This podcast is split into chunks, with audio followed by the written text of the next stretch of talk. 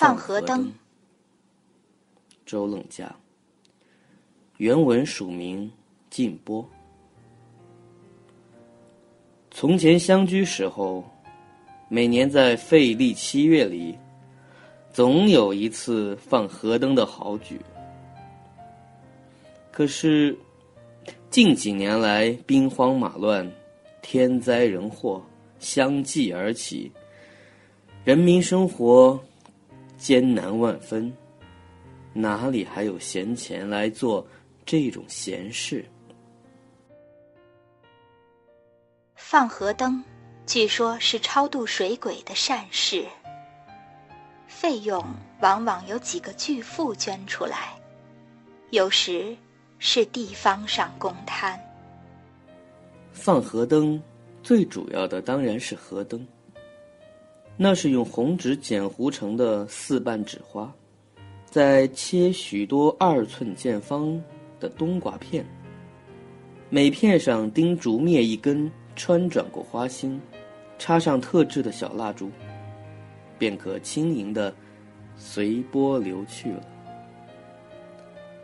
有者也有用咖喱壳注豆油，置纸花于上面，里面用灯草点着，那比较简便，但是容易轻翻，并且不十分明亮。河灯。每年要放五六里长，所以纸花足足载满四五船。得到放河灯的日子，先要请和尚登台做法，唱上半天“回珠罗皮呀咪妈咪哄咪哄”一类的梵呗，再敲上一阵鼓，就可以使阴间的恶鬼超度了。晚上，天已暗下来的时候，放河灯开始了。最大的一只船在前面，船头上是用竹片扎成的鬼王头，身高七尺，头大如斗，两只眼睛是两盏汽油灯，雪亮的光可以照上几里路。鬼王头身旁还有着两个小鬼儿，船舱缠彩布做棚，里面灯烛辉煌，坐和尚十余人，一边放焰口，一边奏箫鼓。后面跟着一船念佛婆，都是年约五六十岁的老太太，点上香。念着佛，倒像是个佛堂。再后面，就是一连串的跟着四五只放河灯的小船。船是狭长的，船上共十多个人，除三个摇橹的是汉子外，放河灯的却全是未出嫁的少女。为什么要用少女放河灯，却是不得而知。放河灯的船，由前溪到后溪，由这村到那村，热闹非凡。沿岸观众肩摩踵接，拥挤不堪，而一般小孩子尤为高兴，跑着跳着，嚷着叫着。一会儿这里，一会儿那边，跟随着船寸步不离。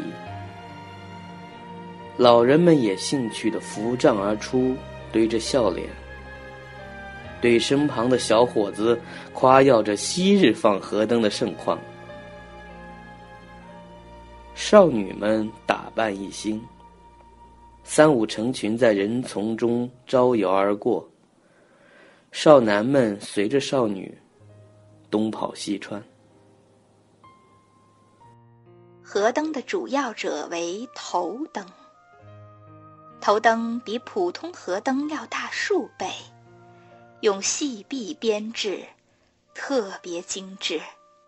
四周重叠的装饰深红的纸和花瓣，里面插着一支大蜡烛，底是用木块做的。听说那座头灯，鬼抢得就可投生，而荣获那头灯者，必是聪明伶俐之鬼。要是那灯被人抢得，则必生明心佳儿。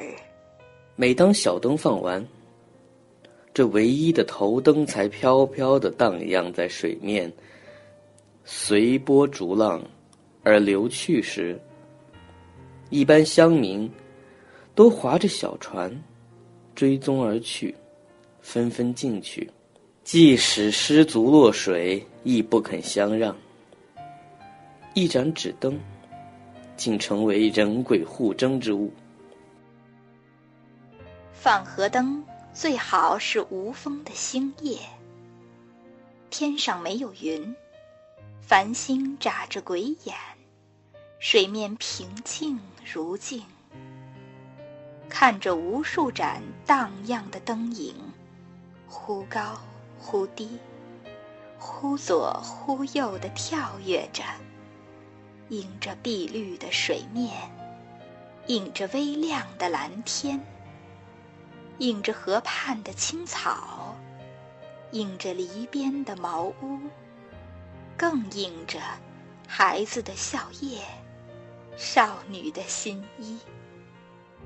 水在缓缓的流，灯也在缓缓的荡，照着水。水又连着光，长长一条，曲曲折折地蜿蜒着。灯光忽明忽暗，映着天空里的星星，好像在私语，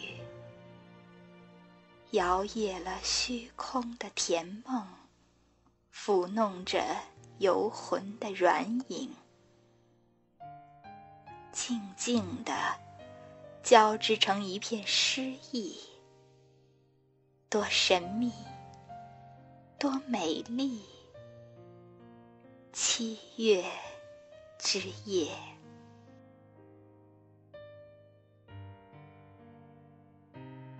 今年乡间传来的消息，七月里又准备放河灯了。记着。九年了，离别家乡，算不了长，但也不是短促吧。九年来未曾见到家乡的河灯，未知今年的河灯，比了往昔是明亮，亦或是暗淡；是热闹，亦或是冷落。跟随船奔跑的小孩子。应该是我的侄辈了。